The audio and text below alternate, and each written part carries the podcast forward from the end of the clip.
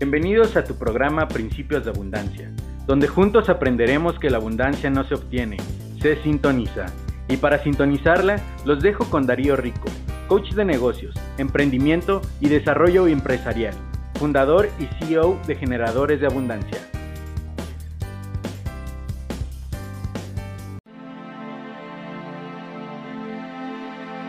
Cambia la manera en cómo te defines.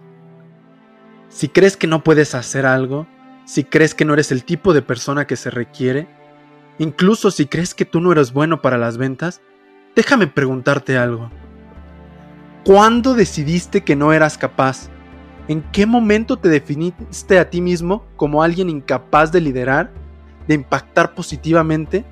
O tal vez ni siquiera fuiste tú el que te dio esa definición de ti mismo. ¿Alguna vez llegaste a ver a un elefante en un circo con una cadena que claramente podía romper con su enorme fuerza?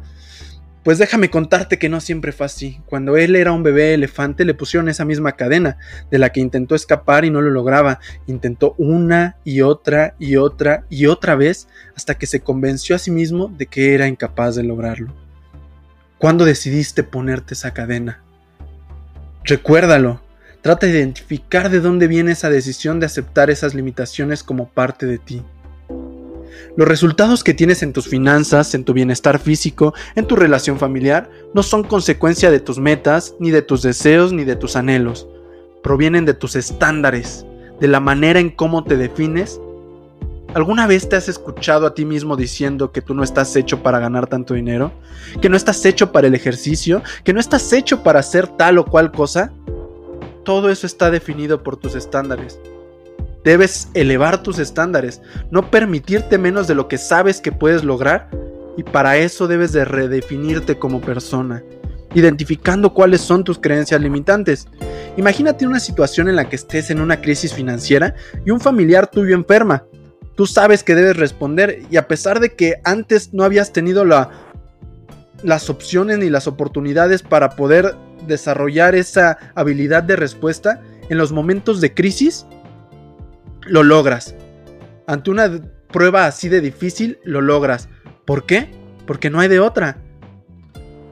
Porque la motivación es lo suficientemente fuerte para llevarte a tomar acción y a darte cuenta que puedes romper con esas limitantes mentales que tienes.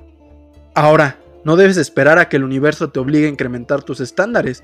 El momento para hacerlo es ahora.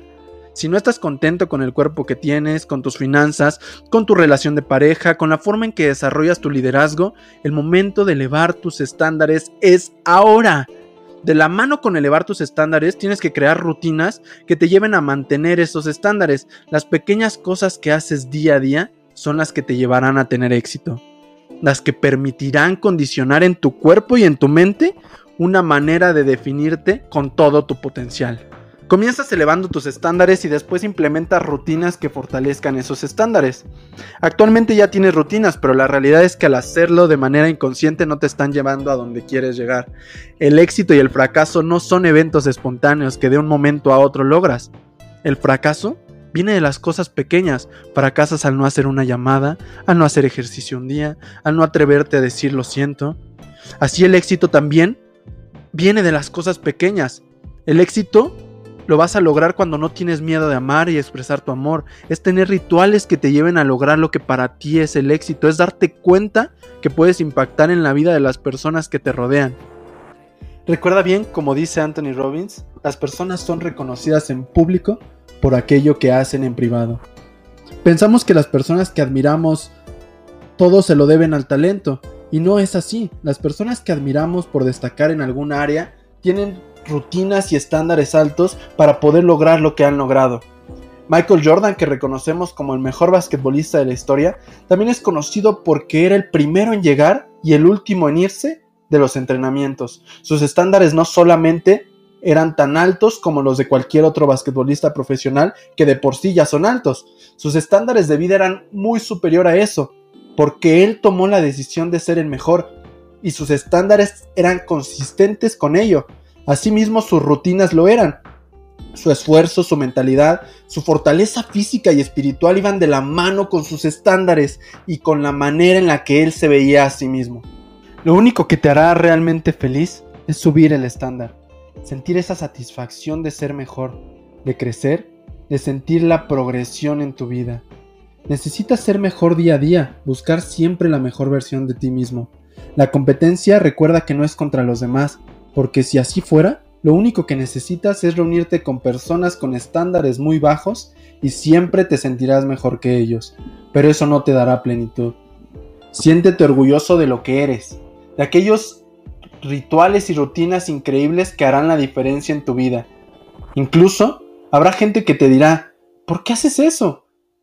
Recuerda que no debes buscar la aprobación de los demás, solo ve por tu propia aprobación y por la satisfacción de ser quien deseas ser. Todo resultado que tengas proviene de algo que estás haciendo. Tus rutinas deben de estar ligadas a la visualización que tienes de quién puedes llegar a ser. Todo aquello que haces de manera consistente creará una conexión neuronal que te llevará a hacerlo de manera automática. Comienza a tomar acción y pon en práctica estos consejos. Cambia la manera en cómo te defines, identifica cuando aceptaste las limitaciones que no te permiten sacar tu máximo potencial, eleva tus estándares y comienza a hacer rutinas que te permitan fortalecer los hábitos que te llevarán al éxito. Mi nombre es Darío Rico Cadena, socio fundador de Generadores de Abundancia, y te invito a que te suscribas a este canal para que juntos sigamos sintonizando la abundancia. Recuerda que emprender, más que un negocio, es una actitud de vida.